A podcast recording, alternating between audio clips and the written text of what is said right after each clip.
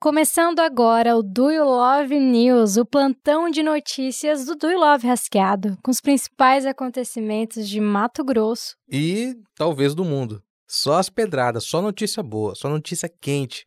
Aquela notícia que você tem que saber, que não tem desculpa, tu tem que saber, tem que estar tá ali na tua agenda de, de informações do dia para compartilhar no grupo da família, na fila do, do banco. As pessoas vão no banco hoje em dia ainda? Cara, eu não sei, né? Eu acho que esses aplicativos estão tudo paia, né? Saudade de uma fila de banco. Eu tinha um problema Nossa. que era. Eu era viciado em pagar a conta e grampear. Eu só sentia que a conta estava paga depois de grampear. Sabe, o canhotinho na, na é, fatura. É, ficou irreversível, né? Não, hoje eu não pago conta. Pra quem acompanha do Love News, as últimas edições, a gente já comentou aqui, né, desse fetiche por dever o banco, né? Sim. Então. Sim. Ah, é verdade. Pode ter passado. nascido aí. No episódio passado a gente falou um pouco desse fetiche de ser um, um devedor, né? Um fetiche de AJ, às vezes. Não sei, pode ser daí.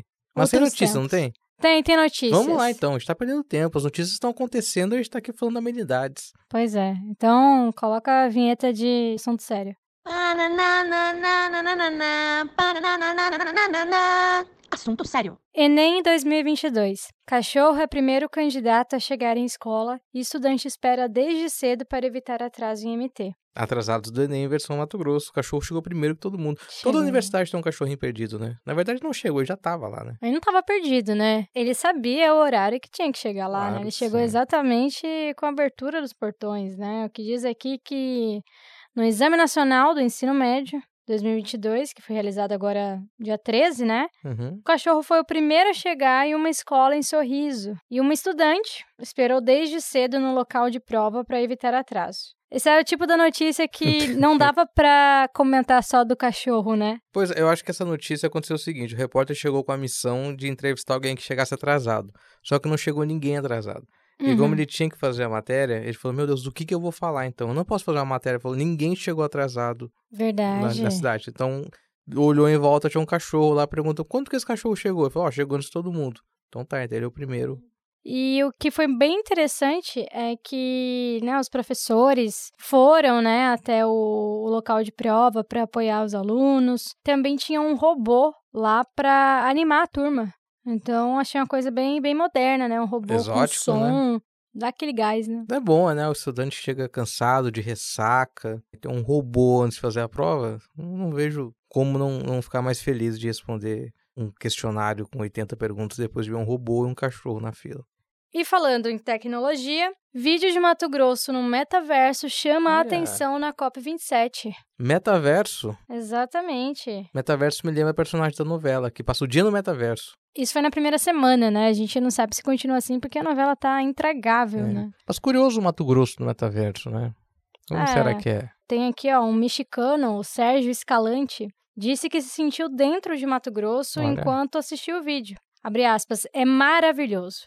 É possível ver tudo, como se você estivesse lá mesmo. Onde eu moro também tem jacarés, mas não é possível vê-los, nem por foto. E aqui eu os vi de perto, então é maravilhoso. Ah, legal. Então é tipo uma visita no Pantanal, assim. Usar é... um, um, óculos de metaverso num um touro mecânico para ter imersão completa, né? Eu queria ter experiência do metaverso em Mato Grosso, morando em Mato Grosso. Porque saía um, sabe, um, um, um metaverso ultraverso, intraverso do metaverso. Porque é Mato Grosso em Mato Grosso. Um verso grosso. Nossa. O verdadeiro é... multiverso da loucura. Teve até uma fala do governador de Mato Grosso, Jorge. Mauro Mendes, criticando o Lula, né, por defender o desmatamento zero na Amazônia. Abre aspas. Muito feio, fecha aspas. Ah, é um bom comentário, né? Sutil, né? É uma opinião dele. Mas feio não é, né?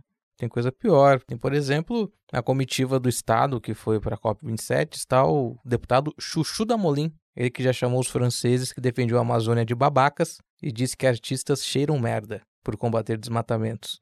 Ele é um dos representantes de Mato Grosso na COP27. E falando em representantes de Mato Grosso, nós temos aí o produtor rural aqui de Mato Grosso que conquistou o título no Sprint Challenge da Porsche. Ah, que legal. Mesmo sofrendo um acidente, o produtor rural mato-grossense e piloto Raijan Mascarello conquistou o título de campeão. Bom para ele, né? Parabéns. Foi para Interlagos, ganhou uma prova importante, né? Que é organizado pela Porsche, sempre antes do Grande Prêmio de São Paulo. E surge aí um provável deputado estadual. Nasce filha de casal que fez chá revelação em colheita de algodão de MT.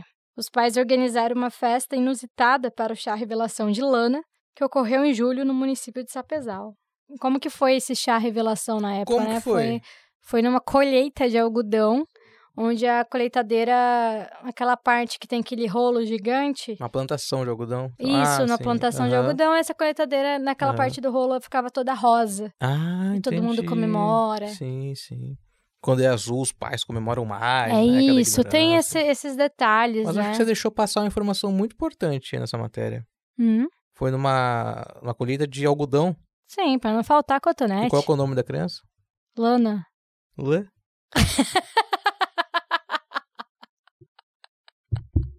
Certeza que o nome dela é por causa disso. Ai, Lana. Muito bom. É, imagina se fosse uma colheita de colheita de milho, qual que seria o nome da criança? Mia? Mia. Uma colheita de feijão. João? Uma colheita de de soja. Sol? Só, olha só que bonito, cara. Olha Caraca. só.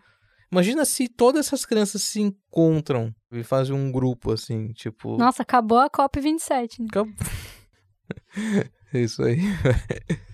Mas qual que é a próxima notícia?